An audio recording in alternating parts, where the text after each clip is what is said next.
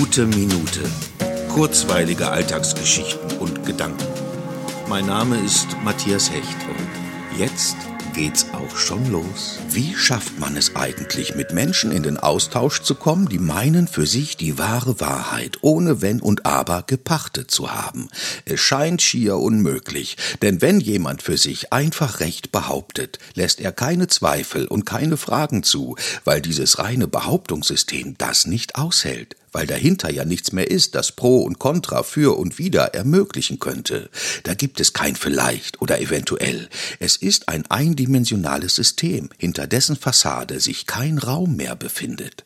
Man sollte sie also ignorieren und dort vermehrt in den Diskurs gehen, wo es möglich ist, und daran glauben, dass der und die Klügere nicht nur nachgibt, sondern sich der Mittel und Möglichkeiten der Meinungsbildung bewusst ist, um so das demokratische Miteinander zu stützen und in den Vordergrund Vordergrund zu rücken.